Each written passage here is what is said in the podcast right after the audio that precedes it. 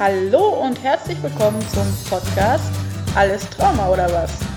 Der Podcast rund um das Thema Trauma und posttraumatische Belastungsstörung von eurer Erfahrungsexpertin Eileen.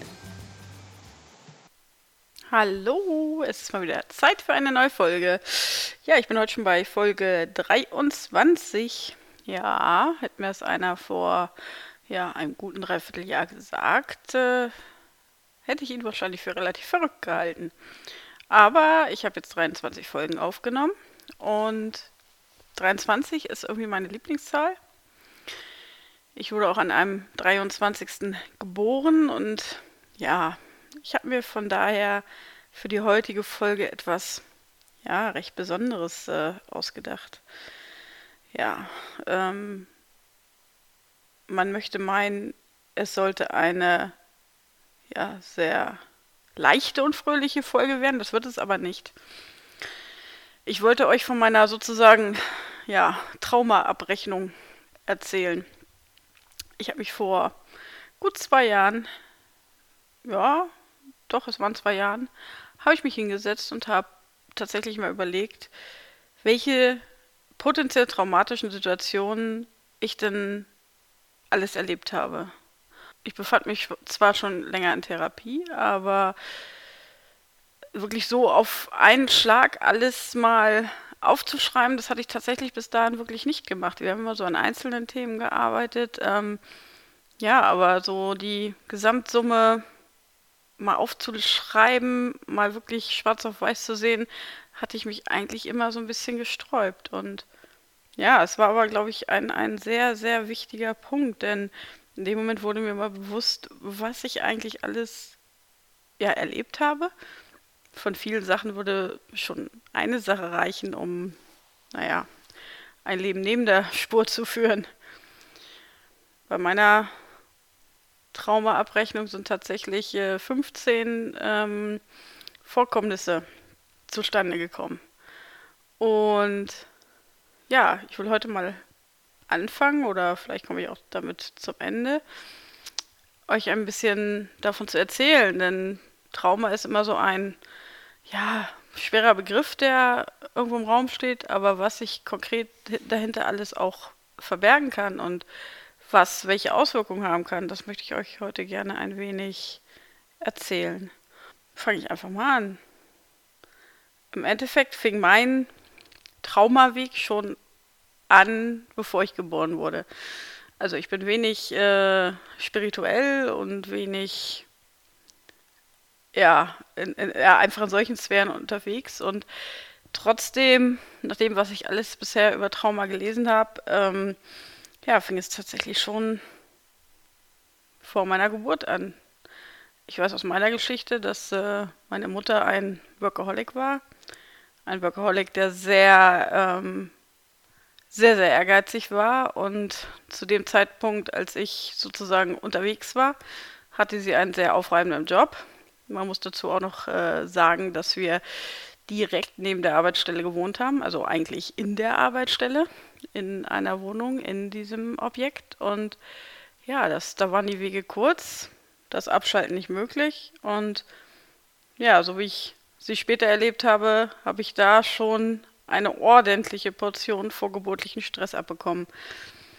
Ja, dass äh, jeder, der sich heute, glaube ich, mit dem Thema Elternwerden und Geburt ein wenig beschäftigt, weiß, wie sehr sich negative oder stressige Phasen auch schon vorgeburtlich auswirken können und dass dort auch schon Traumata entstehen können, das ist inzwischen auch schon ja wissenschaftlich immer erwiesener. Ja, und das war dann schon mal ein Start ins Leben mit einem sehr, ja, schon negativ geprägten Nervensystem. Und ja, was, was dann folgte, war dann sozusagen Trauma Nummer zwei, dass ich auch in meiner frühen Kindheit durch diese Nähe zur Arbeitsstätte und so weiter sehr, naja, etwas rudimentärer versorgt wurde. Ich habe keine Erinnerung an diese Phasen. Ich weiß es nur aus Erzählungen, dass man mich da schon das eine oder andere Mal vergessen hat oder dass äh, ältere Geschwister auf mich aufpassen sollten und ich, äh, ja, die dann auch lieber zur Diskothek gefahren sind, statt auf mich aufzupassen. Und ja, ich habe in der Osteopathietherapie tatsächlich auch immer wieder so körperlich das Gefühl gehabt, dass zum Beispiel ähm, Schreien ein ganz, ganz, ähm, ja, ein merkwürdiges Thema für mich ist. Also das kann schon sehr gut sein, dass ich halt auch nicht nur einmal, sondern regelmäßig, wenn nicht sogar sehr viel, ähm, ja, schreiend da lag und es kümmerte sich niemand bis hin zu dem Zeitpunkt, wo dann Babys auch still werden. Und das war etwas, was mir dann auch immer wieder erzählt wurde, dass ich eigentlich relativ pflegeleicht war. Und äh, hier kommt wieder das Thema Entwicklungstrauma ins Spiel. Entwicklungstraumata, die sehr kleine Kinder erleben, die führen halt ähm, dazu, dass, dass kleine Kinder schon früh erstarren. Und ähm, ja, gar keinen, will sie regelmäßig die Erfahrung machen, dass das Ausdrücken von Gefühlen oder von, von Bedürfnissen nicht dazu führt, dass diese gestillt werden, dass die Kinder dann eher in das Gegenteil verfallen und still werden, erstarren förmlich. Und ähm, das kann natürlich für mich auch erklären, dass ich dann wiederum ein, ein Anführungsstrichen pflegeleichtes Kind war. Ähm, so pflegeleicht, dass äh, immer gesagt wurde, dass ich nebenbei groß geworden bin. Und ja, damit wurde sich immer so ein bisschen gebrüstet, aber was das eigentlich in meinem frühen Entwicklungsstadium wirklich bedeutet hat und wie viel das an, an ja, Schaden fürs Nervensystem dann doch bedeutet hat, das ist, glaube ich, das ist mir erst so in den letzten zwei Jahren bewusst geworden. Ähm, ja, das war sozusagen schon mal der, der Start. Und dann kommt schon Punkt Nummer drei hinzu, dass auch äh, meine Bindungspersonen nicht unbedingt emotional auf der Höhe waren. Das äh, weiß ich ja dann, wie es später in meinem Leben weiterging, dass ich eine, ja, dass die Personen, die sich eigentlich um mich kümmern sollten, sehr unbeständig im Verhalten waren. Also ich äh, glaube und ich weiß, dass mich äh, meine Eltern geliebt haben. Das ist sicherlich äh, auf ihre Art und Weise Fakt gewesen, aber es kam nicht an. Da, das ist das Problem. Es äh, zum einen fiel es halt schon mal auf, auf ja, meine meinen Boden der, ich würde ihn so fast sagen, emotionalen Leere, die schon als wirklich tatsächlich als Kind da war. Plus halt ähm, dieses Unvermögen und diese Unbeständigkeit. Das ist äh, ja einfach für mich, ich habe es äh, auf meiner Liste, habe ich es mit fehlende emotionale Bindung beschrieben. Und das halt tatsächlich auch zu beiden. Ähm, beide waren spezielle Persönlichkeiten, die auch ihren Grund hatten, warum sie so waren. Das habe ich jetzt, äh, klar, verstehe ich heute auch. Und dass sie das nicht böse gemeint haben. Aber zwischen, ja, nicht böse meinen und ich muss halt mit den Folgen leben, das ist halt, ähm, ja, der kleine Unterschied. Also, aber trotzdem, ich habe es so wahrgenommen und das war auch in der ganzen Entwicklung ein, ein ganz entscheidender Punkt, dass ich in meiner Wahrnehmung, was diese ganzen Emotionen angeht, vertraut habe. Das ist ja auch der Traumaanker Nummer zwei, Vertrauen in sich selbst. Mir wurde immer von meinem Umfeld suggeriert, dass ich ja so behütet groß geworden bin und dass sie mich ja lieben würden und, und, und. Und das ist, ist vielleicht, das ist tatsächlich ihre Seite der Wahrnehmung. Aber meine Seite der Wahrnehmung ist eine andere. Und erst als ich an den Punkt kam und meiner Wahrnehmung getraut habe, wurde es besser. Ich hatte, ja, habe dann weitreichende Entscheidungen getroffen und konnte mich tatsächlich aus diesem, ja, Wahrnehmungsdilemma auch befreien. Das hat mich jahrelang sonst verfolgt. Also, das ist äh, ein Fakt. Ja, das äh, beschreibt jetzt schon mal den nicht so guten Start und die nicht wirklich sichere Bindung. Und sichere Bindung ist einfach tatsächlich das Essentielle für ein Kind. Und jeder, der sich so ein bisschen mit dem Thema Bindungstheorien beschäftigt, weiß, ähm, dass das wirklich fürs ganze Leben prägt. Und ja, ähm, dieses, diese unsichere Bindung äh, kam dann noch mit dem Umstand zusammen, dass ich äh, als kleines Kind sexuell missbraucht wurde.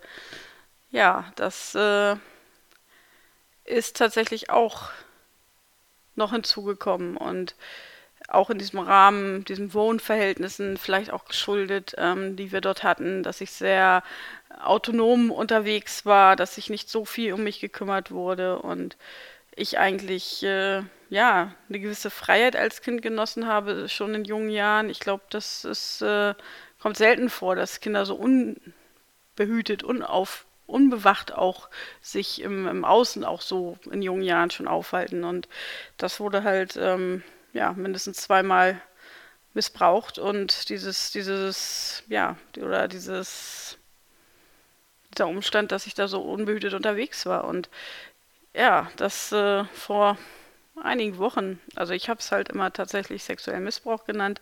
Vor einigen Wochen hat es äh, ja meine Osteopathin mehr auf den Punkt gebracht. Sie hat äh, es Vergewaltigung genannt. Und erst in dem Moment wurde ich, ja, hat es für mich einen ganz anderen Dreh bekommen. Ja, Missbrauch zu sagen, ist wie so eine Bagatellisierung des Ganzen. Und das äh, ist mir dadurch erstmal bewusst geworden. Und als diese, dieses Wort Vergewaltigung benutzt wurde, ja, ist mir die Tragweite dessen erstmal wirklich äh, bewusst geworden. Und ja, das ist sicherlich auch immer eine Art Selbstschutz oder ja, das hat aber bei mir nochmal einen ganz anderen Effekt erzeugt. Aber ja, und leider fiel das halt in diesen nicht sicher gebundenen Rahmen. Es wurde nicht gemerkt und es äußerte sich früh durch ja, körperliche Probleme.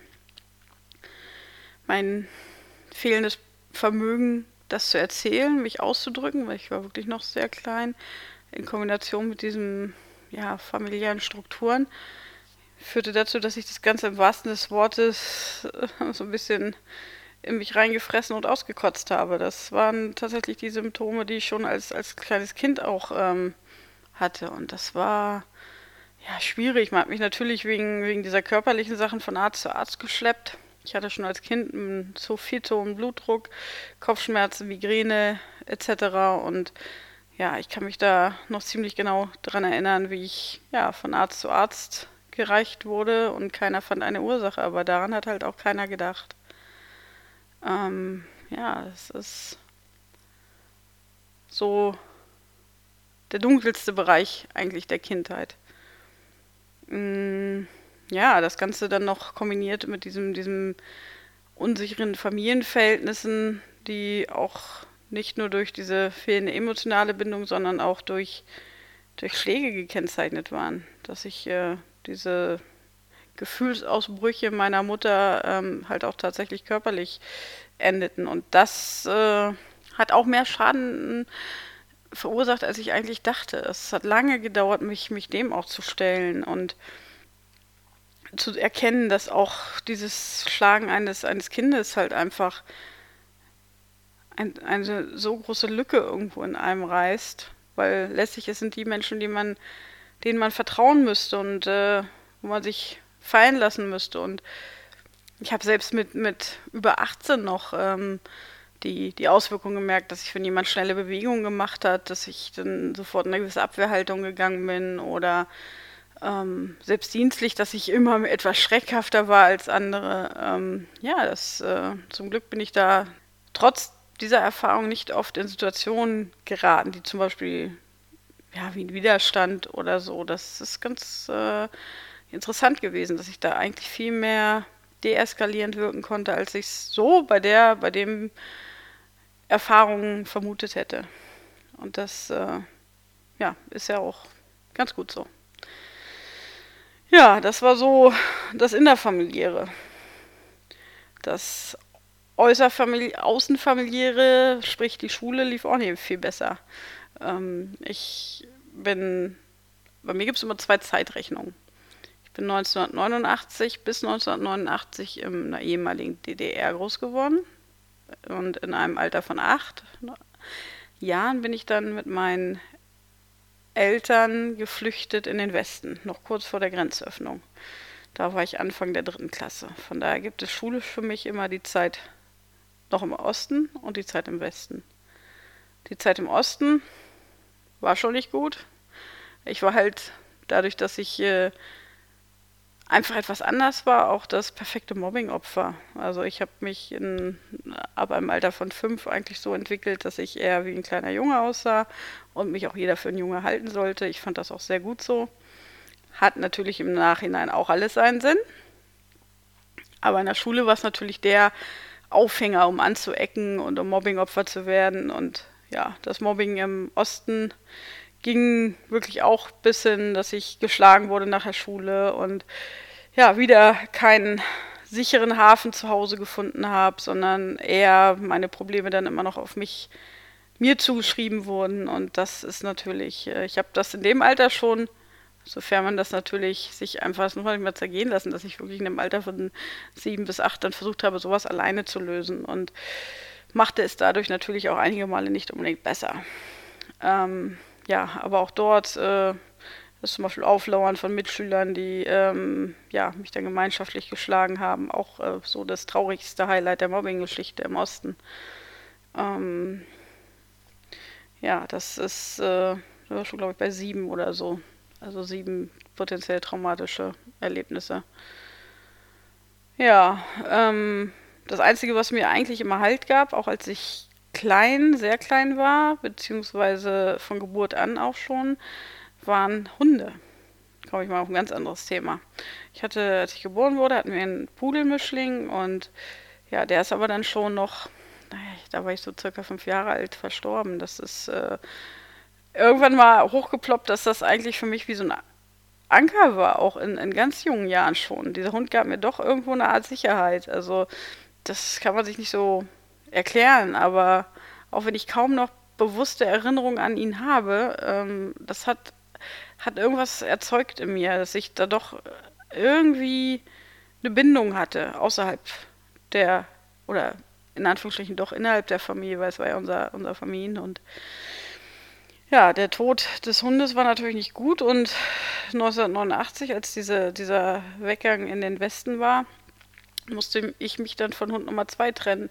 Den hatten wir von Welpen an und noch nicht so lange. Den habe ich halt auch bewusster wahrgenommen. Und ich weiß auch noch, wie ich im Auto saß, als wir die Flucht angetreten haben. Und für mich war in dem Moment schon klar, dass ich nicht wiederkommen werde. Ähm, das war, glaube ich, meinen Eltern gar nicht so bewusst. Das sollte nur ein Ausflug in den Westen werden. Aber ich hatte mir das so lange erträumt und so lange danach gesehen, von diesem Ort, an dem wir gelebt haben, wegzukommen, dass es für mich in dem Moment, als ich ins Auto stieg, schon klar war, dass ich da nicht wieder zurückkomme. Aber der Preis war halt, dass ich meinen geliebten Hund zurücklassen musste. Und ja, das ist jetzt kein, kein klassisches Entwicklungstrauma, aber für mich war es halt wirklich doch gravierend, weil der Hund, weil der Hund so ein wichtiger Bestandteil in meinem Leben war. Von daher war es auch äh, für mich doch ein, ein Verlust und Verlust äh, ist klassisch auch ein Traumagrund. Also von daher habe ich es dann auch letztlich mit reingenommen. Ja, dann kam der goldene Westen, wie ich ihn mir immer vorgestellt habe. Und der entwickelte sich gar nicht mal so golden, denn meine Mutter fand kurz nachdem wir geflüchtet sind, ich glaube, da war ich dann neun, so ein Jahr, nachdem wir geflüchtet sind, einen neuen Job. Die Zeit dazwischen war schwierig, weil ich das gar nicht gewöhnt war, dass sie irgendwie da war. Und sie hat sich auch da schon zwischendurch schon einen Job gesucht, wo sie relativ viel weg war. Also das äh, war ein Haushälterjob bei uns in der Nähe, aber ich konnte auch hingehen. Ähm, sowas nicht, aber sie war trotzdem viel bei dieser, dieser Dame. Und ja, äh, als ich dann neun war, hat sie einen Job gefunden, wo sie wirklich jeden Tag, nahezu jeden Tag von 14 bis 23 Uhr gearbeitet hat. Ja, mal bedenke, ich war neun. Mein Vater war LKW-Fahrer und die ganze Woche unterwegs. Er merkt vielleicht, auf was ich hinaus will. Also eine gewisse Art der, man kann es eigentlich auch hart nennen, Vernachlässigung war vorhanden. Ich habe hier ständiges Alleinsein äh, damals geschrieben, aber ja, es war wirklich so, dass ich in dem Alter, ich kam von der Schule, habe gerade noch so ja, Mittagessen bekommen und dann ist sie zur Arbeit gegangen und war dann auch wirklich von ja, 14 Uhr bis abends spät weg. Sie hat Behinderte betreut. Ja, und ich bin einige Male, als ich noch jung war, auch mit in dieses Wohnheim nachmittags gefahren, was natürlich dann wiederum bedeutete, dass ich bis abends um 10, 11 je nachdem, wie lange die Schicht ging, ähm, mit unterwegs war. Also das äh, ist dann wiederum, wenn man am nächsten Tag zur Schule muss, ähm, auch nicht so prickelnd. Also es war auch nicht so oft, auch nicht regelmäßig. Also meiste Zeit war ich tatsächlich alleine zu Hause. Meine Geschwister waren, äh, sind wesentlich älter als ich, die waren schon lange außer Haus und ja, war eine harte Zeit. Meine Eltern haben zwar immer wieder gesagt, ich soll sagen, wenn mich das belastet, was ja schon eine Utopie an sich ist, dass man einem neun oder dann zehn Jahre alten Kind diese Last aufbürdet, zu sagen, nee, ich äh, möchte, dass meine Eltern anders arbeiten. Das ist schon sportlich. Ja. Es wurde halt immer damit begründet, man muss ja Geld verdienen. Das war so der Klassiker. Ja, gut.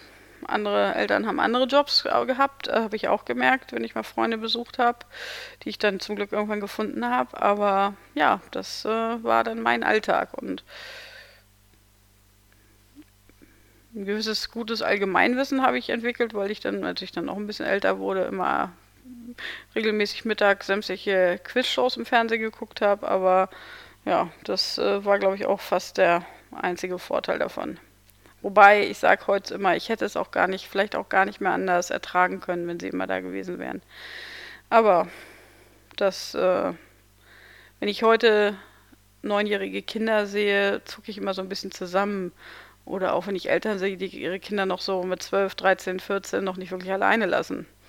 Ähm, das ist eher das negative Zusammenzucken und oh, naja, das ist, ich werde, ich habe keine Kinder, ich werde keine bekommen. Ich ähm, ja, kann es nicht beurteilen, aber intuitiv würde ich sagen, das, was bei mir lief, ähm, war nicht, war an der Grenze oder war tatsächlich auch Vernachlässigung.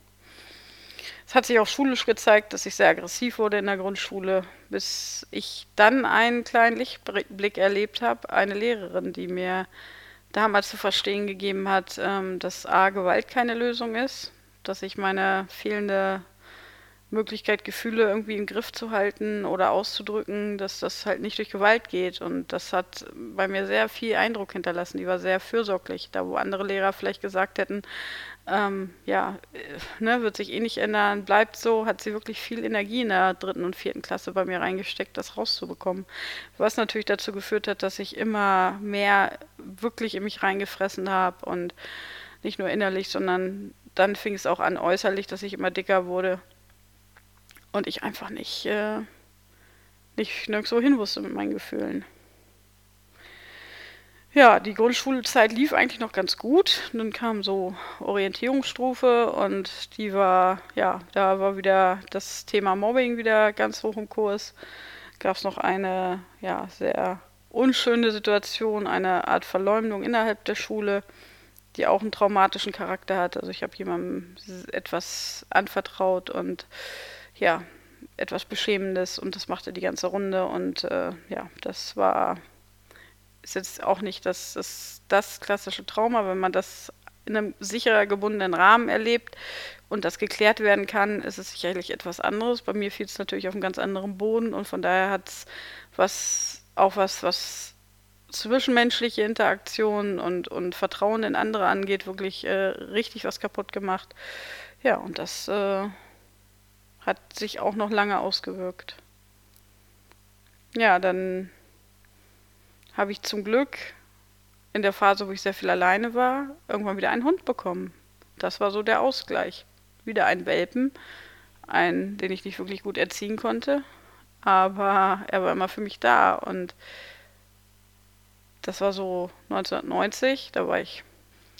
Und leider, ja, musste ich den 1995 dann aufgrund wieder einer Entscheidung meiner Eltern, die ich im Nachhinein nicht verstehen kann, abgeben wieder ein Umzug, wieder ein Ortswechsel. Das kam mir ja noch hinzu. Ich glaube, ich bin in meinem Leben 20 Mal umgezogen. Aber ja, das äh, durch diesen Ortswechsel, diese neue Wohnung, da konnte der Hund nicht mit. Also musste ich wieder das, was eigentlich am meisten Stabilität und Sicherheit bei mir erzeugt hat, wieder zurücklassen. Ja, das äh, war ja einschneidender, als ich, als ich einfach dachte.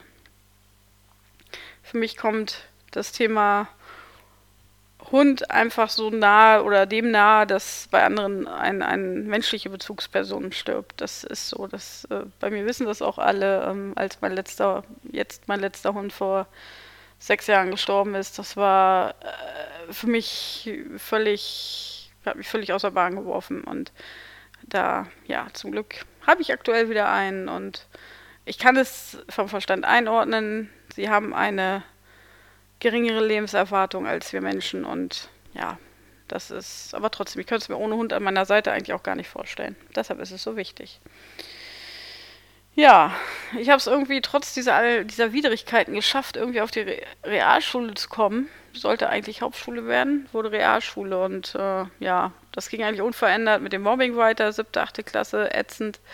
Ja, mit Angst vor Schlägen, das tägliche Busfahren, das zum Spießrutenlauf wurde und ja, so in der Ende 8. Klasse, 9. da wurde es besser. Die größeren Schüler waren alle weg und ähm, ich hatte dann tatsächlich auch in der Klasse äh, einen besseren Stand und Freunde gefunden. Das war dann, ähm, wurde immer angenehmer und irgendwann habe ich auch gemerkt, ähm, hat sich diese Vision mit 14 entwickelt, dass ich zur Polizei will. Und das gab im schulischen ganz anderen Drive. Also ich wurde schulisch von den Noten viel besser und habe es dann gut geschafft, einen erweiterten Realabschluss zu machen.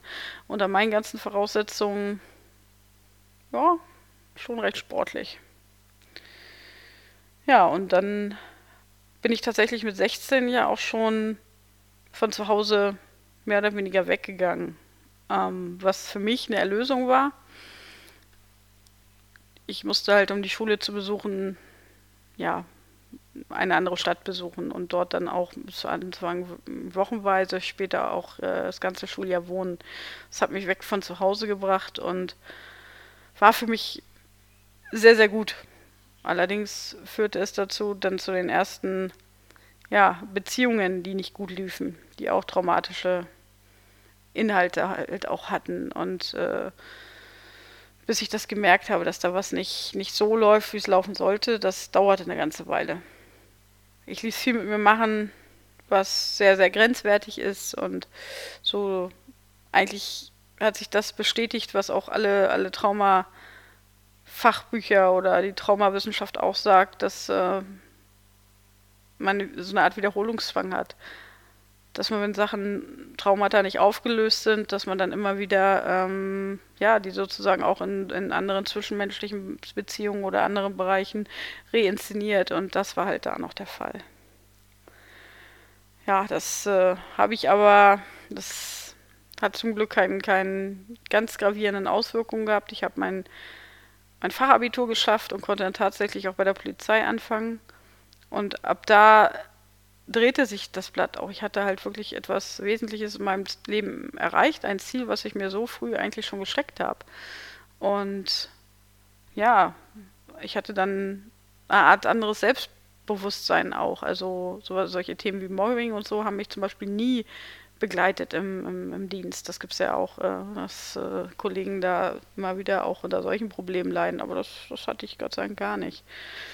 Was dann den ersten Jahren bei der Polizei hinzukam, waren natürlich die ersten dienstlichen, ja, gravierenden Einsätze. Ich habe zum Beispiel schon im, im Praktikum erlebt, dass ein, ein Bekannter gestorben ist vor meinen Augen. Mit 16 habe ich das erlebt. Das war ziemlich ja, schockierender Moment, wo ich auch, der mich auch ein bisschen mehr erschüttert hat, als ich, als ich dachte. Das äh, ja, musste irgendwann, wurde irgendwann auch nochmal Thema. Oder auch die ersten tödlichen Unfälle, die ich gesehen habe. Das ist ein Alter, wenn man 16 ist, man, man kann das, also das muss man sich mal vorstellen. Also andere 16-Jährige, was die so in ihrer Freizeit machen. Und ich war halt schon mit Themen wie un tödlichen Unfällen oder, oder wirklich dem konfrontiert, dass ich gesehen habe, dass Menschen, die ich kenne, vor mir sterben. Ähm, ja, ich hatte allerdings halt auch mein, mein emotionales Gerüst war halt schon so gestrickt, dass ich das alles gut deckeln konnte. Das kam alles so unter, ich habe es vor einigen Monaten mal so als, als großen Teppich bezeichnet, unter dem das alles erstmal drunter gekehrt wurde. Dass die Beule immer größer wurde, habe ich halt nicht gemerkt.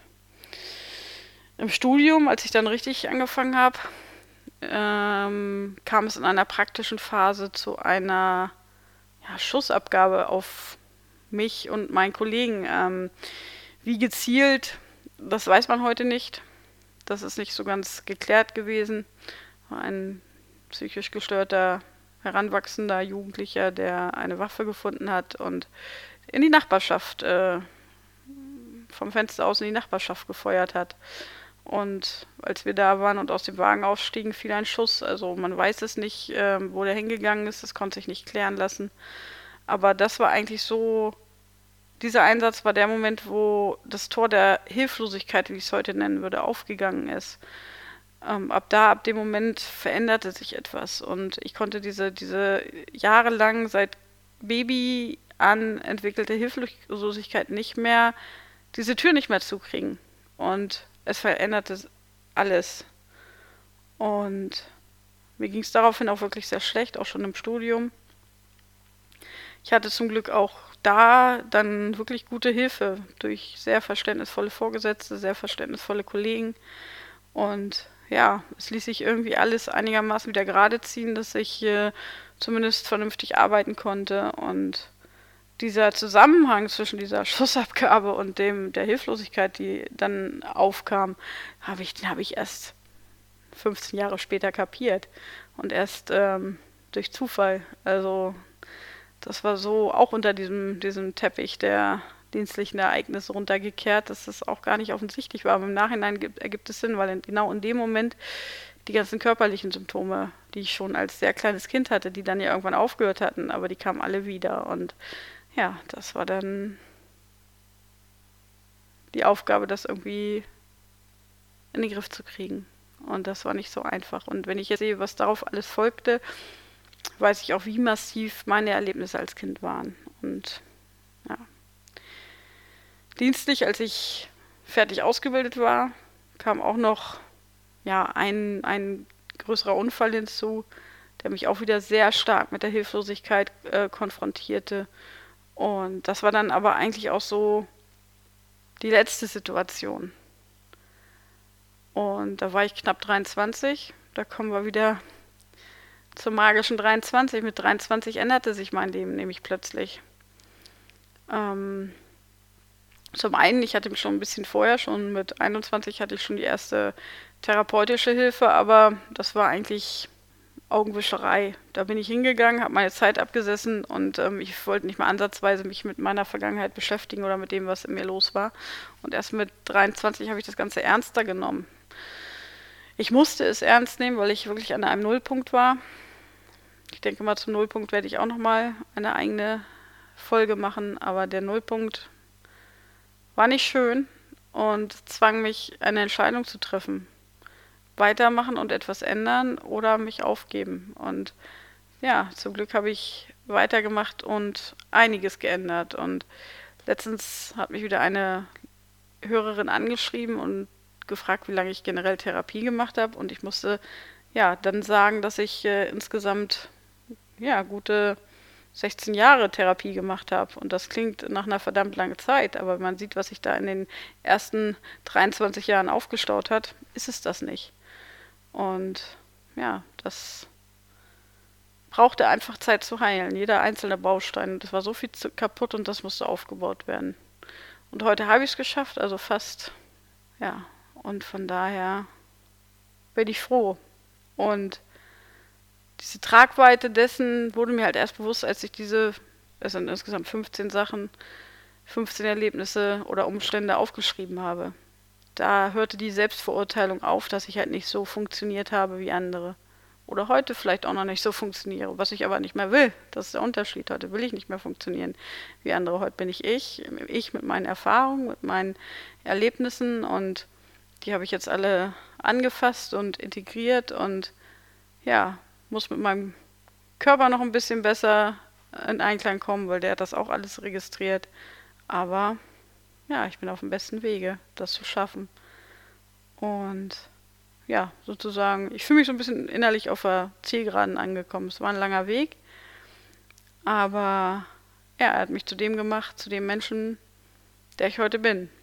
Und ich habe letztens ja, so auch in einem Traumabuch gelesen, dass es vielleicht auch alles die Aufgaben sind im Leben, die einem gestellt werden. Und ich habe sie irgendwie angenommen. Es waren ein paar mehr als bei anderen Menschen, aber das macht mich vielleicht auch, ja, ein Stück weit stärker. Und ja, wobei ich das immer auch blöd, die Formulierung ist auch finde ich immer ein bisschen blöd, aber es macht mich halt zu dem Menschen mit dem Erfahrungsschatz, der ich heute bin.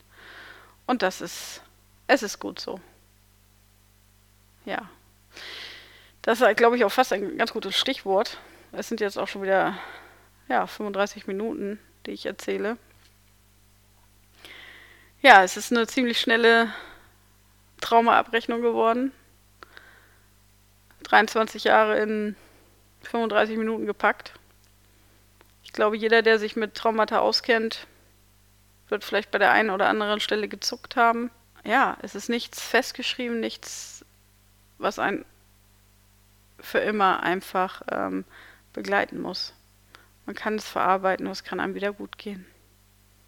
Ja, das sind, sollten heute auch meine Schlussworte sein.